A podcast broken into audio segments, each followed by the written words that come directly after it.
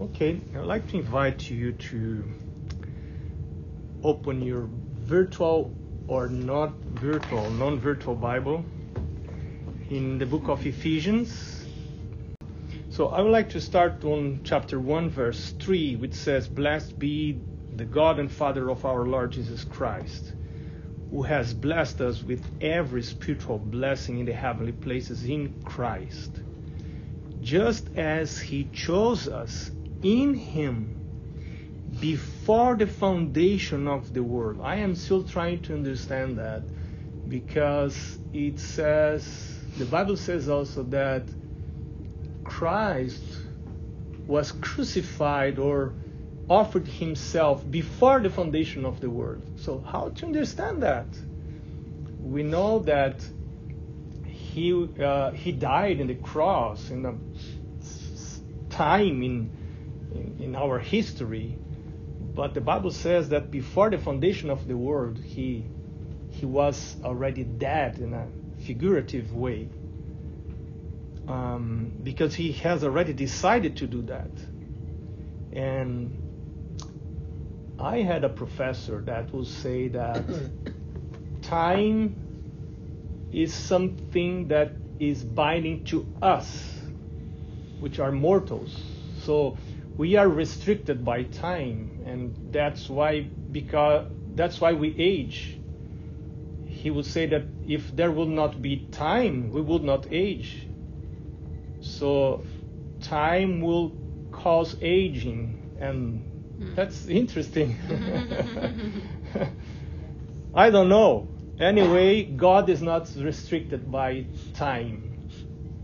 So when the Bible says that he died before the foundation of the world, that's that's okay, because he's not bound by that uh, that restriction of time. So he chose us in him before the foundation of the world that we should be holy and without blame before him in love having and other translation says in love he predestined us to adoption as sons by Christ Jesus to himself according to the good pleasure of his will. This issue of predestination is also very interesting to me because if like some people believe that some are chosen to be saved and others are chosen to be lost, mm-hmm. then why to do evangelism? yeah. yeah. And then another consequence of that, and White speaks about that in the book Great Controversy, because during uh, the, the uh, Reformation age, some people will believe that, and even today, some people believe that. And they came to the point to say that if you had been chosen for salvation, nothing you do will cause your death, your mm-hmm. eternal death, because you have been mm-hmm. predestined to be saved. So the worst sin you can commit will not lead you to death because you have been predestined to salvation. Mm-hmm. But the other side of the coin is also terrible because if you are destined to be lost, nothing you do, you, if you read your Bible, if you pray, if you go to the church, mm-hmm. it will mm-hmm. not avail to you because you are predestined to, yeah. to, to be that.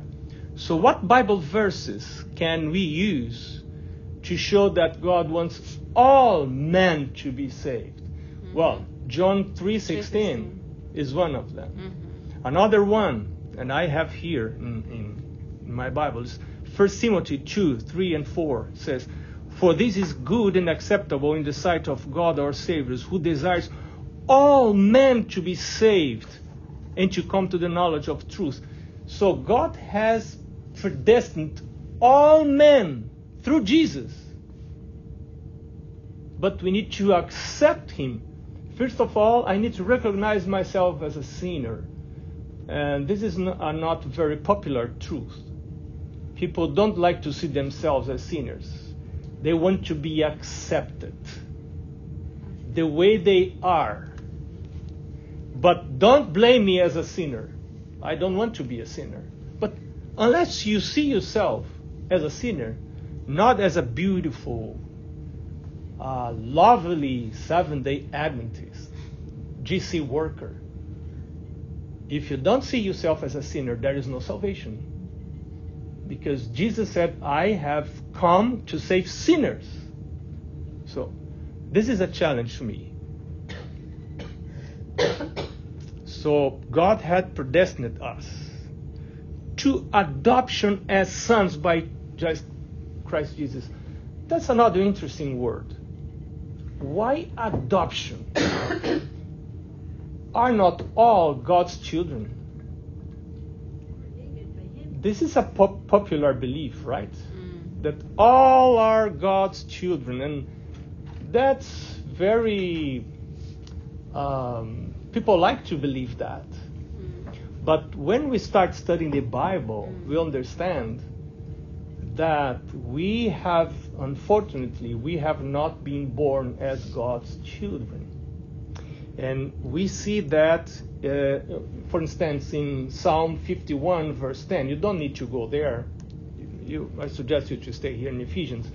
But Psalm 51, verse 10, 5 or 10, I believe, David said, I have been born in iniquity, mm-hmm. in sin.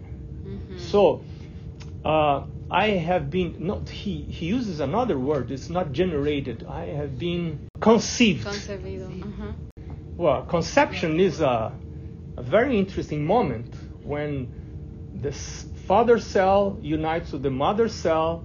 This is the moment of conception, and he is alluding to the fact that at that moment he was already a sinner, which tells us that we are by nature sinners sin is not just an act that I commit, uh, an act of rebellion, but is part of my nature. And we find this here in, chapter 2, verses 1 to 3, which says, And you he made alive who were dead in trespasses and sins, in which you once walked according to the course of this world, according to the prince of the power of the air, the spirit who now works in the sons of disobedience, among whom also we all once conducted ourselves in the lusts of our flesh, fulfilling the desires of the flesh and of the mind, and were by nature children of wrath. By nature, which means my nature is to be a sinner. And one thing that I don't like is that even the fact that I am a pastor and I belong to the church don't change my that inclination. When I accept Jesus, then sin no longer rules, no longer commands, but it is there. If I give food to it, it will grow. Mm. So, but it's still there. It seems that that sinfulness is ingrained in our flesh. Paul says, I know that in me there is no good. Uh, I want to do good, but I find in my flesh a law that d- does not allow me to, to do what I want. And it seems that we will lose that um, inclination when Christ comes again, and in a blinking of an eye, we will be changed. Our bodies will be changed, not our characters, but mm-hmm. our bodies will be changed. And then we will lose that inclination. Well, what to do? We need to ask daily for the outpouring of the Holy Spirit. Because in Ezekiel 36, verse 26 and 27, the Bible says that God will send His Spirit, will remove from me my heart of stone, and will implant in me a heart of flesh, a heart that is more sensible, more sensitive, I mean, more available to receive God's impressions. And this is the experience I need. And uh, some other text of the Bible that I value much is Romans 8. Uh, Romans 8, verse 1 says, There is no condemnation for those who are in Christ Jesus. Those who are sinners by nature, like myself, but they are in Christ Jesus. What does it mean? Every morning I wake up to go to God's presence, not to work, not to do anything, but to go to God's. I need to do that because not because I am a seven day Adventist, not because I'm a just a worker, but because I'm a sinner. I cannot deceive myself. And because I'm a sinner, I need to wake up and go right away to God's presence and say, God, have mercy on me. I don't want to believe that I am a good person. On the contrary, I want to believe that I am a sinner. Then there is hope. Then there is hope because you can forgive sins you are able to forgive sins. And then there is uh, Romans chapter 8. It's a beautiful chapter. I frequently read it again and again and again. And even though I am a sinner by nature, children of, of wrath is an euphemism. Actually, it should be we are children of the other side, the, the other guy, you know? But Paul is saying you are children of wrath. Just not to offend people. But this is the truth. So I would like to ask God today to adopt me as His Son Amen. and to implant in me a new nature, a new heart, so that sin, even though present in my nature, should not rule, but the Holy Spirit should command my life. So every morning I should say, Lord, I want to be under your guidance, the guidance of your Holy Spirit. That's why Paul said, I no longer live, but Christ lives in me. I don't follow my desires. I follow the Spirit's desires. What the Spirit, what do you want, Spirit? What do you want me to do today? What do you want me to? I will. I know the time is over, but I will just tell you just one thing more. I was at the dentist last week, and I have committed myself to distribute great controversy books. But you know, I am a failure. I forget, I, I miss to bring the books with me, even though I have a box in my trunk. So when I was about to enter the, the dentist office, uh, I, I remember that uh, I, I was reminded that I missed to bring the books. And I said, Oh, I am almost late. I should go right away. Next time I will bring. Then the other voice says, No. Why don't you teach yourself a lesson?